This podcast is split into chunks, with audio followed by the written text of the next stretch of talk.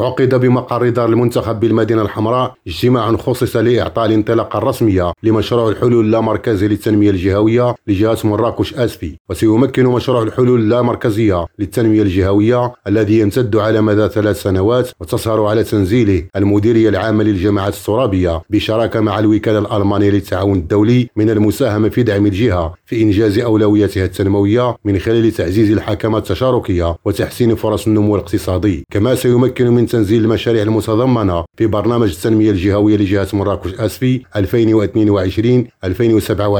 الذي تمت المصادقة عليه بالإجماع خلال الدورة العادية لشهر مارس لمجلس الجهة. وتم بالمناسبة تنظيم أربع ورشات هامة مشاريع التنمية الجهوية وتشخيص المعطيات الجهوية والمشاركة المواطنة والقطاع الخاص ثم التعاون متعدد الأطراف. العربي عثماني مراكش ريم راديو.